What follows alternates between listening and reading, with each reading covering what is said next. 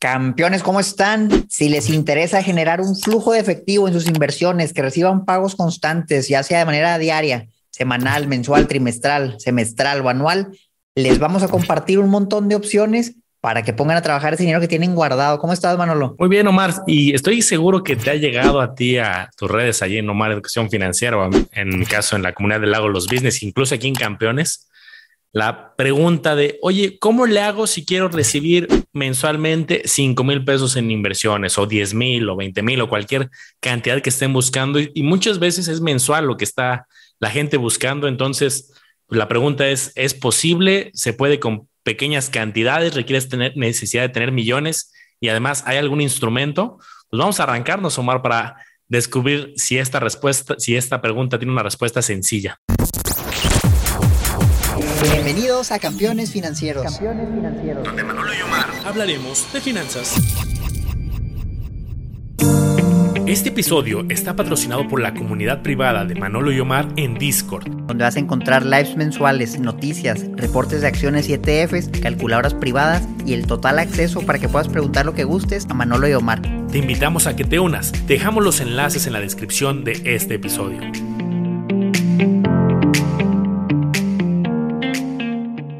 Fíjate, me encanta la idea de empezar por lo más, más básico. ¿Cuánto tengo que invertir para recibir una cierta cantidad? ¿Sabes qué te parece? Hacemos algunos ejemplos sencillos con números redondos para que las personas tengan una idea. Si tú tienes una cantidad y tienes un rendimiento, ¿cuánto puedes ganar? Entonces, lo más, lo que he escuchado mucho, Manolo, mil pesos mensuales. ¿Cuánto tendría que tener yo para ganar mil pesos mensuales? vamos a decir que tú inviertes y ganas el 10%. Si ganas el 10%, aquí vamos a hacer rápido un Excel es y con eso vamos a poder calcularlo. Le, pongo una tabla porque ya, ya, la tengo aquí hasta. Ah, no, mira, pues ahí está, ya nos ahorramos todo el trabajo. Platícanos cómo está esa tabla. Pues justo es la pregunta que, quería, que queremos resolver de, a ver, si empiezo con 100 pesos, 1000 pesos, 10 mil, 100 mil o un millón, pues si te dan un 10%, pues la matemática es muy sencilla, ¿no? Si inviertes mil pesos, pues vas a tener 100 pesos al final del año. Oye, si inviertes 10 mil, mil, 100 mil, 10 mil, un millón, 100 mil. Pero aquí muchas veces lo que alguien busca es ese flujo periódico. Entonces, bueno, para dejar en esta etapa simplista, vamos a suponer que alguien dice, a ver, voy a arrancar con 10 mil pesos, 10 mil pesos de inversión y conseguí una que me da el 10% y además me lo, me, lo, me lo mensualiza. Eh, pues bueno, si ese es el resultado, pues mensualmente vas a tener 83 pesos. Entonces, asumiendo una tasa del 10, oye, ¿cuánto tengo que tener si necesito, eh, pues a lo mejor unos 5 mil? Pues una de dos, o buscas mayor tasa o buscas un mayor monto. Entonces, por ejemplo, eh, aquí podemos ir modificando las tasas en este ejercicio. Oye, pues conseguí un 12%. Pues sí, se va a ir modificando, obviamente, el ejercicio mensual, pero yo lo que sí le, le quiero anticipar aquí de resultado a los campeones es que sí se requiere ir juntando una cantidad intermedia, una cantidad un poco mayor, para que ya puedas decir, oye, voy a tener 10 mil, 15 mil, 20 mil de alguna renta mensual. Al principio, pues a lo mejor te desilusiona, oye, pues es que nada más invertí 10 mil y voy a tener 100 pesos mensuales. Sí, al principio así funciona, pero con constancia y poco a poco vas creciendo ese, eh, pues ese guardado en alguna inversión y llegas allá a tener cantidades más interesantes. Oye, Manolo, quisiera hacer el ejercicio ahí si le pones un 8%, a ver qué números nos salen. Creo que un 8% ahorita es bastante alcanzable y fíjense nada más, campeones. Para que sea una idea rápida, si ustedes quieren 6,600 pesos al mes, tienen que tener, si ganan el 8%, un millón de pesos. Eso es un rendimiento bastante razonable que es probable que lo puedan lograr para que tengan una referencia. 6,600, un millón de pesos. Y de ahí, oye, pues quiero, quiero a lo mejor nada más 600 pesos al mes. Bueno, pues son 100 mil pesos. Y ya, oye, ¿sabes que yo quiero 60 mil? Imagínate, quieres 60 mil al mes porque con eso te vas a retirar. Pues ya estás hablando de que necesitas 10 millones de pesos. Son números variables, pero ahí tiene una referencia rápida. Ahora estamos hablando nada más del rendimiento, pero tal vez la pregunta que se van a hacer es, bueno, ¿y, dónde encuentro eso? ¿Ahora dónde manejar ese dinero? Entonces yo creo que el resto del episodio, bueno, lo va a hacer presentarles instrumentos concretos donde pueden tener ciertos rendimientos. Ahí están viendo el ejercicio, cómo con un rendimiento del 8% pueden tener 6 mil, 666 mil si nos vamos agregándole un cero a 100 mil, un millón, 10 millones, ahí tienen el ejemplo. Entonces, Manolo, ¿cómo ganamos un 8%? Si alguien quisiera lograr el 8%, ¿se siente como con eso? ¿Dónde lo podrá encontrar? Pues creo que vamos a llegar, justo acabamos de grabar un episodio y lo tenemos muy frescos eh, en los ejemplos. Y creo que podemos empezar por la estrategia más básica. Oye, en CETES directo de todo el episodio que grabamos, uno pues bastante extenso, ¿hay algún instrumento que me ayude a darme flujos mensuales? Pues aquí veo que tienes pocos caminos. Un camino es, pues vete a una inversión tal cual que sea este, pues, de corto plazo mensual y pues cada vez que te caiga el rendimiento más, el capital más el rendimiento, pues puedes incluso retirar una parte, pero eso te da cierta chamba manual. La gran mayoría de instrumentos que revisamos, Omar, si, recuerdas, la, en aquel episodio eran flujos de manera semestral. Oye, que si los bonos, los UDIBonos, eh, había algunas cuántas excepciones, por ejemplo, este que veíamos aquí, el BPA 28, que sí tenía justo flujos cada 28 días, y también está el BPA 91. Todos estos ya, ya, lo platicamos en ese episodio, son gubernamentales y sí te llegan a dar un cierto flujo, pero en algunos son mensual, en la mayoría semestral pero son inversiones a, largo plazo, que tienes que dejar el dinero tres años, cinco años o diez años, pero sí te van pagando ese flujo. No sé si aquí quisieras complementar un poco con esta idea de alguna de estas alternativas. No, hombre, pues rápido, nada más métanse a cetesdirecto.com. Los que son mensuales es CETES a 28 días, el BPAC 28, buena protección al ahorro gubernamental. Le vamos a dejar aquí el episodio para que vayan y lo vean, porque viene muy a detalle que es cada cosa. Los bondes también pagan mensualmente, ya sea bondes normales, bondes F si quieres semestral, pues van a ser los bonos, los sudibonos. Y hay uno especial, el trimestral, el BPAG 91. Me acuerdo que en el episodio mencionabas que había uno que no aparece ahí. Ese no estoy seguro que cuando pague, pero si ponemos el dato, ahí se los dejamos en, los comentarios. Ese es el instrumento de cetesdirecto.com, lo que van a encontrar ahí, fuera de tal vez los fondos de inversión. Oye, qué buen día. Bueno, ese, el, rendimiento se hace diario de lunes a viernes, tú lo puedes retirar. Y lo que era en fin, me parece que la liquidez era semestral, entonces pues ahí no hay mucha liquidez y me parece que ni siquiera hay pagos, tendrías que venderlo. Entonces, dicho eso, Manolo, me gustaría pasar al siguiente instrumento también muy sencillo y con un riesgo relativamente bajo si inviertes un monto menor al seguro. Estoy hablando de las SOFIPOS. Hemos mencionado un chorro, de hecho hicimos dos episodios que también se los vamos a dejar aquí porque ahí analizamos las 34 SOFIPOS que hay en México. Todas las que hay las fuimos buscando y ahí vimos rendimientos en algunos muy bajos, en algunos tal vez razonable del 6 al 11%, en plazos largos y estás a plazos cortos el rendimiento se acerca más a 6, 7%. Muchas de ellas te dan opción de pagos mensuales, nombres concretos, supertasas, finsus, pagos mensuales, supertasas, la verdad, ahorita ya no trae tan supertasas, vamos a decirle nada más tasas, porque anda pagando a lo mejor la tasa de 7, 6, 7%. Digo, pues no está mal, pero le falta. Si nos vamos, por ejemplo, a Finsus, allá el año era pagos mensuales 10.6%, si no mal recuerdo, si no lo han cambiado. Y también los que están en cubo financiero, ya es el grupo de Manolo en el mío, si quieren pagos mensuales, ahí no les aparece la opción, pero he escuchado por ahí, me gustaría que alguien, si ya lo hizo, lo confirme, que si inviertes medio millón de pesos o más, te dan los pagos mensuales, hablando con un asesor. Entonces yo no lo he hecho, pero sí me dan ganas a veces. Entonces si alguien ya lo hizo, déjenlo en los comentarios.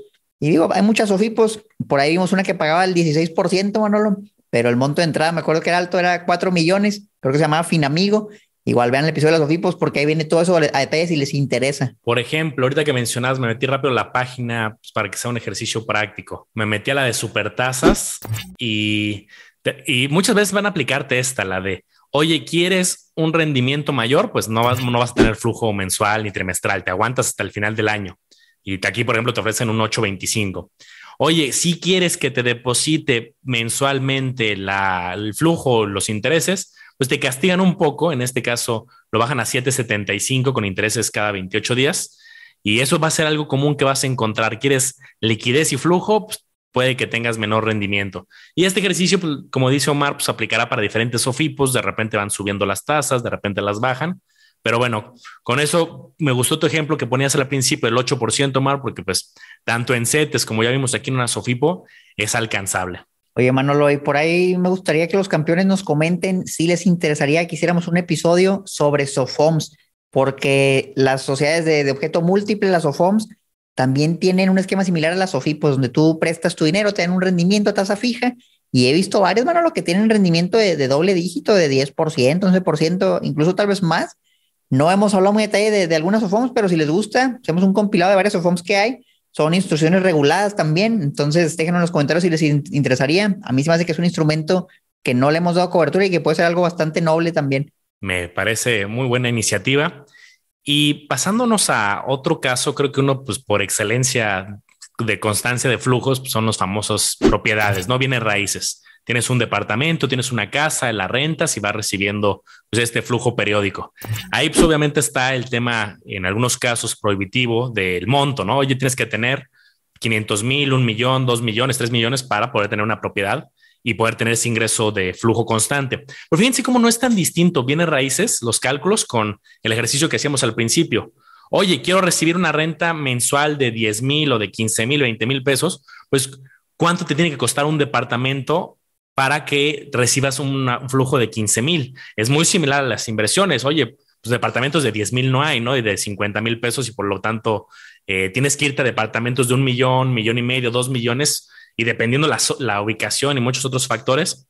Entonces, sí mentalícense, campeones, que, oye, quiero flujo de 10 mil, 15 mil, 20 mil, tanto en departamentos como en inversiones, no es tan distinta la lógica. Sí, en inmuebles yo les diría de un 4 a 6% al año de su inversión es algo razonable que pueden cobrar en rentas, ya que si lo meten en Airbnb, pues ya a lo mejor el tema ahí cambia, pero por ahí, por ahí anda la idea. Acuérdense que no es eso todo el rendimiento, pues también está la plusvalía, pero en este episodio estamos hablando de puro flujo.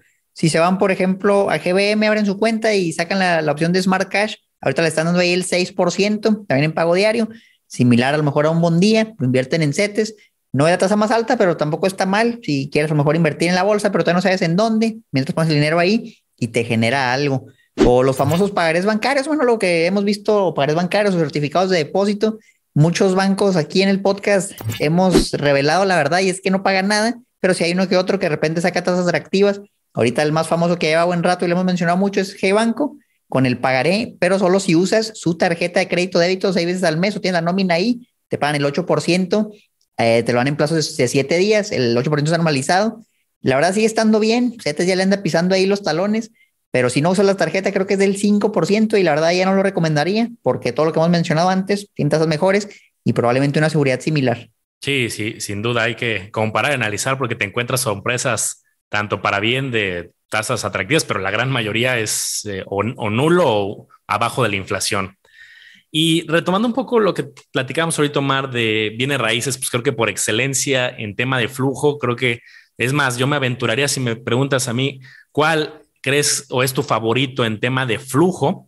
Eh, que yo soy más de visión de apreciación y de largo plazo, pero si tuviera que escoger uno, me iría pues, por las poderosísimas fibras que hemos comentado mucho en otros episodios.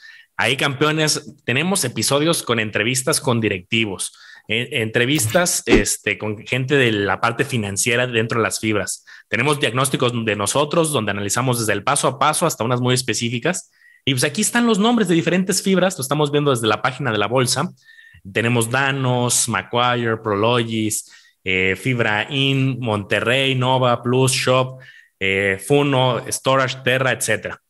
Eh, no todas pagan este distribución. Recuerden que depende del desempeño. Al final, la lógica es muy sencilla. Recuerden que las fibras cobran ingresos por rentas, tienen ciertos gastos que si pagan mantenimiento, predial, administrativos. Y al final, si queda una distribución, es lo que le tienen que eh, distribuir al, al, accionista, al inversionista. Y están obligadas a pagar al menos una vez al año. En la práctica, aquí Omar y yo pues, nos hemos metido a mucho detalle y vemos que muchas en la práctica pagan de forma trimestral, hay alguna excepción, un Fibra Monterrey de forma mensual y hay algunas fibras que hay periodos donde no han pagado, ¿no? Por ejemplo, un Fibra Hotel, un Fibra In en, un, durante un tiempo y por el tema de la pandemia, pues suspendieron los pagos por lo mismo, ¿no? No, hombre, para flujos son una chulada, Manolo. Ahí sí estamos hablando, les diría a lo mejor de un 6 a 9% sobre los precios actuales. Entonces, fíjense cómo decíamos ahorita de un departamento, una propiedad de 4 a 6, aquí a lo mejor de 6 a 9. La verdad es que había una, era Fibra Shop, que estaba muy cerca del 10%, pero ya dijeron que no van a pagar por lo pronto, en lo que bajan un poco su deuda. Entonces ahí también ese es el riesgo que ellos a veces el dinero lo usan para otra cosa y si bien están obligados a repartir las rentas, si lo usan para tal vez reducir su deuda, ya no les queda nada que repartir, entonces ya no lo reparten. Entonces es una opción muy buena mientras estén pagando las fibras. Si nos vamos, por ejemplo, a un ETF, Tal vez tú piensas, oye, ¿a poco en los ETFs también puedo recibir un flujo? Bueno, existen ETFs o fondos de deuda que efectivamente son, por ejemplo, de bonos corporativos, deuda corporativa, deuda de empresas, donde van pagando mensualmente. Hay uno muy famoso ahorita que se llama el Corp TRC, es uno de BlackRock y lo estaba revisando ahorita. Tiene un, tiene un buen de bonos, son como 80 bonos corporativos y en promedio la tasa que traen esos bonos es del 8 al 10% a un plazo promedio de casi cuatro años. Obviamente te van dando tu pago mensual y los títulos, incluso el ETF, han tenido un poquito de apreciación. Entonces, la verdad, se ve muy sólido, sobre todo ahorita que las tasas son atractivas. Si quieren un instrumento que les pague intereses en la bolsa de valores, consideren un ETF de este tipo con pagos mensuales. Y creo que vale la pena mencionar esto, Manolo. Cuando recibimos intereses, a la hora de pagar impuestos, el gobierno nos apoya con la deducción de los intereses, nos toma en cuenta los intereses reales, que es restarle a lo que nos pagan, la inflación, y sobre el resto pagamos el impuesto. Entonces, como la inflación ahorita es muy alta, estamos arriba del 7%, si tú recibes un rendimiento del 7% en puro interés, efectivamente, pues no ganaste nada por la inflación y el gobierno no te cobra impuestos. Y oye, si ganaste el 8%, pues nada más paría sobre el 1% del impuesto. Entonces, en todo lo que les hemos mencionado, mayormente son intereses y, y bueno, pues en la renta obviamente ahí no aplica, pero en la mayoría que sean intereses, puedes aplicar esto para pagar menos impuestos. Es un concepto bien interesante cuando la inflación es alta por eso yo le echaré un ojo a ETFs de deuda. Y algo creo que vale la pena como un hack eh, adicional es, ahorita que estamos hablando de tasas, ¿no? El 7, el 8, el 9. Eso es la información que ahorita está pública en comparando cuánto pagaron de dividendo en, reforma en los últimos 12 meses comparado con el precio eh, actual. Pero ¿qué pasa si tú compras, un, como dice ahorita Omar, un ETF o alguna fibra y agarras un precio de oportunidad cuando el mercado, pues con todo lo que está pasando, ¿no? Lo hablamos ah, también en otro episodio que pues puede haber, en las crisis puede haber oportunidades. Entonces encuentras un precio bajo y ya luego el precio se recupera, pero tu precio de entrada fue mucho mejor. Tu proporción de porcentaje de este famoso dividend yield o relación de, este, de pago de dividendo es mejor de que este 7, 8, 9 que estamos comentando. Entonces, además del hack de Omar, pues también llévense en cuenta que tu precio de entrada va a ser muy importante y pues ahí para echarle un ojo y los tengas en tu lista de seguimiento algunos instrumentos. Fíjense, si estamos hablando de la bolsa de valores, vale la pena tal vez mencionar acciones, acciones que te paguen un dividendo. Yo la verdad, Manolo, te soy sincero, no soy muy fan de estos últimos, pero bueno, pues habrá personas que quieren hacer estrategias de dividendos. Lo que he visto es que si compras, por ejemplo, empresas de Estados Unidos que te paguen un dividendo, en México es muy castigado en el tema fiscal. Entonces te retienen algo en Estados Unidos, llega a México y te cobran más impuestos no tienes muchas deducciones y pues la verdad te terminan quitando, yo te diría casi hasta la mitad del dividendo de Estados Unidos, depende de cómo lo vayas haciendo. Entonces, de por sí son bajas los rendimientos que te da una acción en dividendos, 1, 2, 3%, te irás a lo mejor a un REIT y a lo mejor lo, subes a 6, 7, pero ya cuando te llega, pues efectivamente es menos. Tal vez si dices, oye, dividendos de empresas mexicanas, ahí a lo mejor le veo un poquito más de oportunidad. En sí, ¿sabes por qué no me gustan tanto los dividendos? Porque estás obligado a pagar el impuesto cuando lo recibes. Entonces muchas veces yo lo que quiero es reinvertir el dinero, me dan el dividendo, pero me quitan el impuesto y luego lo vuelvo a invertir. Y luego año con año lo voy haciendo y me siguen cobrando impuesto. Cambio, si hacemos la estrategia que se llama no lo apreciación, compro tal vez una acción que ni dividendo paga y sube a decir 10% en un año, yo no pago nada de impuesto porque no la voy a vender y el siguiente año otra vez sube 10%, así me la voy llevando. Fíjate qué diferencia de pagar impuestos anualmente cuando no lo necesitabas. Si quieres el flujo y te lo vas a gastar, bueno, está bien. Pero bueno, ahorita estamos hablando de puro flujo, entonces vamos a desviar del tema Dividendos es una opción que échenle un ojo, pero con lupita. Sí, creo, yo, yo cambié un poco mi enfoque en cuanto desde hace muchos años al tema de dividendos, que el hecho de que una acción te pague dividendos no es para mí como el atractivo, igual que en tu caso el atractivo principal, obviamente se busca apreciación, pero va más por el lado de la señal que manda la empresa. Hay empresas que son muy maduras, que ya llevan 50 años en el mercado, son líderes tanto en su producto, en la mente del consumidor, y entonces pagan dividendo de forma constante y es una señal para decirle también a los inversionistas de, a ver, somos una empresa que constantemente tiene buenos números, crecemos en ventas, en utilidades, buenas finanzas y además podemos repartir de forma constante eh, un dividendo y hasta de forma creciente, ¿no? Y hay casos que si un, me parece un Coca-Cola, un Palmolive, un eh, Procter Gamble, me parece. Hay varias empresas que constantemente están pagando dividendo en, bajo esa lógica. Y aquí les quiero poner mi pantalla, campeones, porque eh, siguiendo esa lógica están los famosos. No recuerdo si ya tenemos un episodio de esto y si no valdría la pena retomarlo de los famosos dividend aristocrats. Los hemos mencionado sin duda, pero meternos a analizar con detalle las empresas que están dentro de esta categoría. Por ejemplo, Aquí voy a buscar el componente de este Dividend Aristocrat. Aquí está. Pues vemos algunas empresas que de diferentes sectores, ¿no? Por ejemplo, el sector energía, un Chevron, un Exxon, eh, materiales, un Sherwin Williams, que son empresas que constantemente han estado pagando, incrementando dividendos. Entonces creo que también sería interesante echarle un ojo. Y no les digo, no tanto por, oye, ¿qué dividendo paga Sherwin Williams? Paga un gran dividendo. Más bien, ¿cómo están las finanzas de esta empresa que le han permitido no solamente reinvertir en su negocio, además dar flujo constante. Sí, incluso ahí yo les diría, si encuentran una empresa que tiene un dividendo muy alto, ven una y hoy está pagando el 15% en dividendo, chequen otro concepto que se llama el payout ratio y eso te dice qué porcentaje de las utilidades está pagando la empresa en dividendos. Y obviamente si es más del 100%, quiere decir que está agarrando dinero de otro lado, a lo mejor de deuda, vender inversiones para pagar el dividendo y que no va a ser sostenible, lo van a tener que recortar porque pues no está saliendo suficiente flujo. Un payout ratio sano sería a lo mejor 50, 60%, tal vez 70% en empresas grandes, menos del 100% definitivamente. Pero bueno, si queremos más opciones para recibir un flujo constante, vale la pena tal vez mencionar que hay varias fintechs que te permiten justamente invertir y recibir flujo, fintechs inmobiliarias. Por ahí hemos hablado de 100 ladrillos, de Brick, de M2Crowd. Todos ellos tienen opciones o en 100 ladrillos de pagos mensuales o si te quieres ir a pagos trimestrales, muchas veces hay proyectos en Brick o en M2Crowd. En Brick también a veces hay mensuales y lo que tú haces es ser, ser prestamista en estas últimas dos, Brick, M2Crowd, para un desarrollo inmobiliario, con garantía inmobiliaria y te van dando pagos a veces cada tres meses, es al final del periodo y en ladrillo básicamente te conviertes en arrendatario, como si tuvieras el inmueble, un local comercial, una bodega, pero en este caso con montos más accesibles y lo malo es que pagas más comisiones. Entonces ahí son opciones de, de fintechs, a lo mejor también mencionar las fintechs de préstamos, mano, lo que hay varias. Yo personalmente ya nada más me gusta la que se llama Yo te presto y es lo mismo, prestas dinero, recibes un pago mensual de tu capital, más tus intereses, más el IVA. Es una opción para generar flujo, pero que también tiene mayor carga fiscal. Acuérdense que cuando reciben el IVA tienen que declarar mensualmente y eso puede comerse sus ganancias si el monto es bajo o si no, si le quieren pagar un contador. Si lo quieren hacer por cuenta propia, pues se pueden ahorrar eso, pero es más técnico. Buenísimo, ya cubrimos fintechs. La otra que para mí también es importante mencionar es donde yo creo que es el momento más importante de tu etapa de vida, donde sí debes de buscar flujo. Y cuando uno es joven, está en la edad productiva, pues tiene su chamba, tiene su emprendimiento. Y ya, lo he comentado, las inversiones no vienen a sustituir tu trabajo o tu emprendimiento, al menos en el corto plazo. Más bien vienen a potencializar los, eh, esos eh, ingresos. Pero ¿qué pasa, Omar, si ya hablamos de una estrategia de largo plazo? Que alguien diga, oye, a ver, ya vi entonces que necesito grandes cantidades y ya me dijeron que es muy fácil, bueno, relativamente fácil tener acceso a un 7, a un 8, a un 9, dependiendo de la estrategia y el momento. Entonces, les comparto aquí mi pantalla y es parte de la filosofía que luego les hemos platicado en estrategias de largo plazo, ¿no? Una FORE, un plan personal de retiro o que tú ahorras por tu cuenta y tengas un portafolio para cuando llegue un momento muy a futuro, que llegas a los 50, a los 60, a los 70 años, a alguna edad determinada, oye, ¿sabes qué?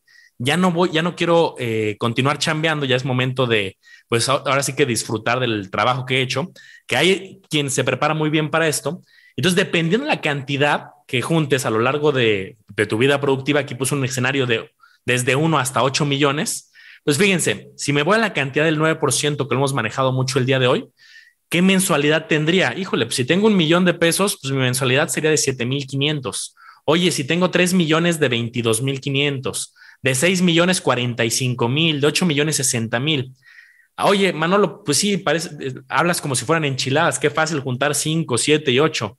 Pues bueno, ya lo hemos visto en otros episodios que con interés compuesto, constancia y sobre todo si se empieza joven, pues vas ahorrando, vas invirtiendo y sí es factible llegar a estas cantidades, obviamente cada quien dentro de sus posibilidades.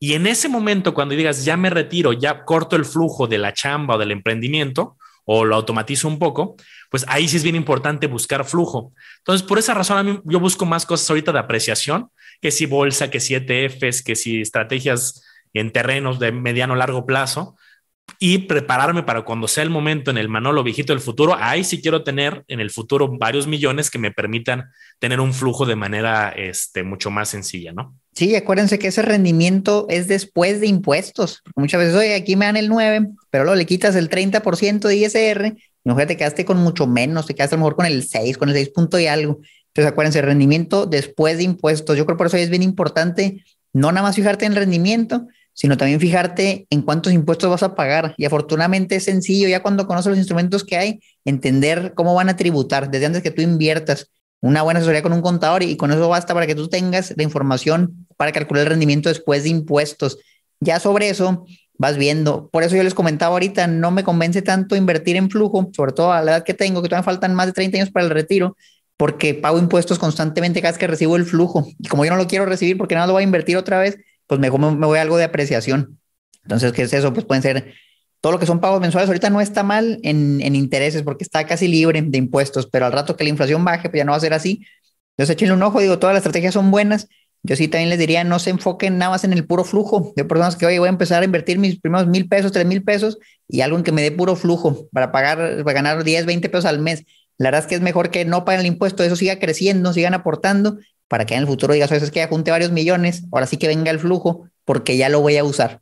Entonces, si conocen alguna otra opción, que la verdad hay muchas, bueno, lo podemos estar todo el día hablando de opciones para flujo, déjenla abajo en los comentarios. Les voy a decir una última antes de que se me olvide, y esta es más riesgosa, pero es el staking de stablecoins, de criptomonedas, pero no de criptos como tal, sino stablecoins. Por ejemplo, una del dólar, una que siga el dólar, USD Coin o el TUSD. En Bits ahorita te dan por los primeros mil dólares, creo que el 15%, y luego de mil a 20 mil, el 10%. Entonces son tasas también buenas. Promocionales diría yo, no creo que duren tanto, pero pues mientras duren, oye, por tener dólares ahí, mientras no van a comprarse de que Luna y Terra y todo eso, tengan más cuidado cuál compran, es una opción también viable. Pues ahí tienen que haber muchísimas alternativas. No sé, Omar, si hay alguna adicional que o algo extra que quieras agregar. Hombre, pues lo importante es que inviertan. Acuérdense, el concepto principal del interés compuesto es reinvertir las ganancias. Entonces, si van a invertir en flujo de pérdida, reinviertan el flujo, no se lo van a gastar luego, luego, a menos que se van a retirar porque si no el interés compuesto sí no va a funcionar. Sí, yo, me acuerdo mucho de, un episodio que grabamos hace un montón, ¿eh? yo creo que hasta vale la pena eh, dar alguna buena actualización que buscamos como fuentes alternativas, ¿no? Pero era más como con negocios o con emprendimiento, o plataformas. Y yo creo que si quieres algo de flujo extra, yo creo que en una fase temprana, cuando estás en edad joven, madura, productiva, es búscate alguna fuente alternativa. También si encontramos ese episodio por ahí se los vamos a dejar y pues prepararte para, como dice Omar, reinvertir, hacer estrategias y que luego ya con cantidades interesantes, pues este tema de flujo ya sea una cantidad que te ayude para mantener o mejorar tu calidad de vida. Bueno, campeones, pues ahí vamos a dejar el episodio. Tenemos el en vivo mensual que tenemos en el grupo de Discord, que si no se han unido y quieren participar en el en vivo, bueno, pues se pueden unir. El enlace va a estar abajo en la descripción. Si quieren seguir a Manolo como le hago los business, búsquenlo en YouTube, en Facebook, en Instagram, en TikTok quieren seguir a mí como Marketing Financiera también, y obviamente que sigan a este podcast, Campeones Financieros en todos lados. ¿Qué más quieres agregar al episodio, Manolo? Vámonos para el en vivo que cada mes se ponen muy buenos. Ahí los esperamos en el siguiente, campeones. Hasta la próxima.